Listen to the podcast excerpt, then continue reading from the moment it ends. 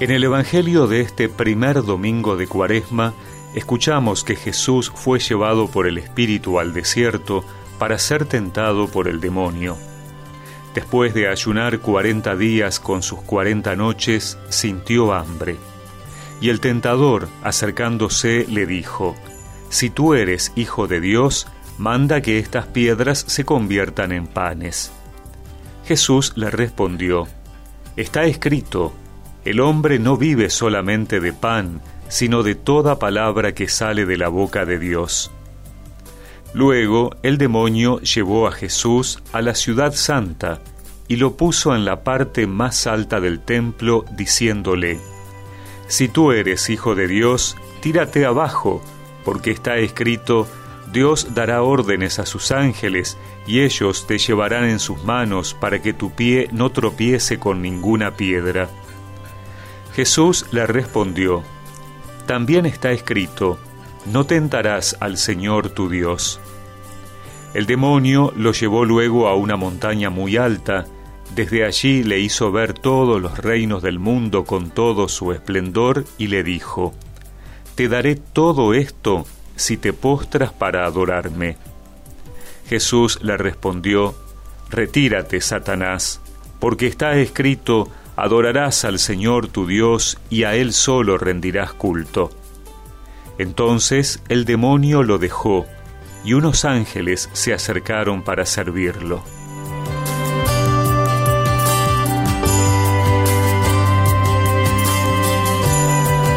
El Evangelio de las tentaciones de Jesús en el desierto, que siempre escuchamos en este primer domingo de Cuaresma, nos muestra cómo es posible afrontar las pruebas de la vida.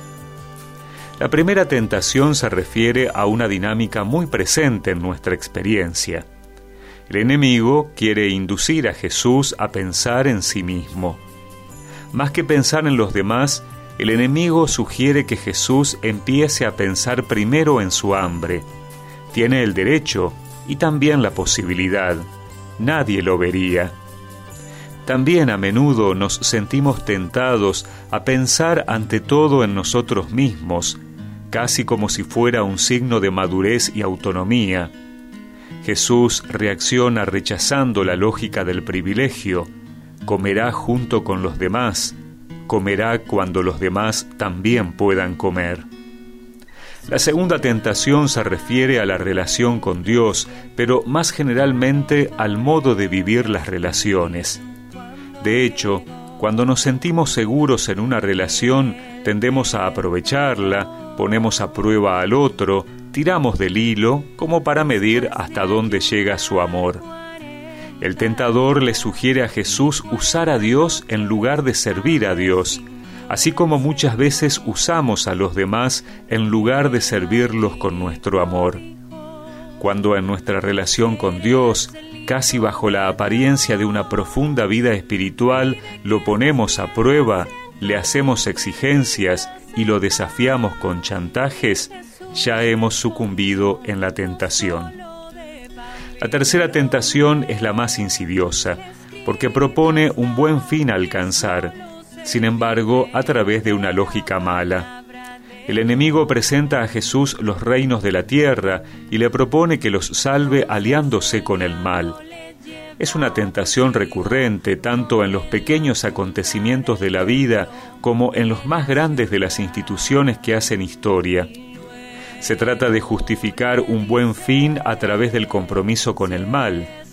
Es la recomendación que buscamos para lograr un objetivo, es la corrupción para obtener un contrato, es el compromiso con la política para la aprobación de una ley que nos interesa.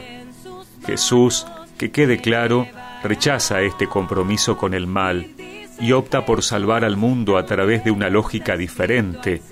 Es la lógica de la cruz, la lógica del sufrimiento y de la renuncia. Como tú,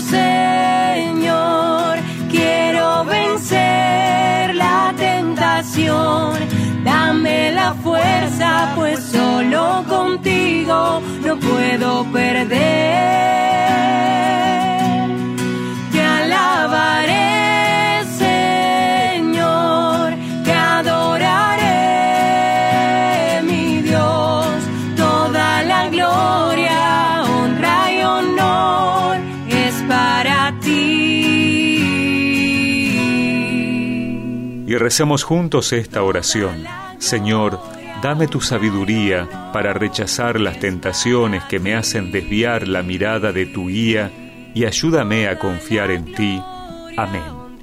Y que la bendición de Dios Todopoderoso, del Padre, del Hijo y del Espíritu Santo los acompañe siempre.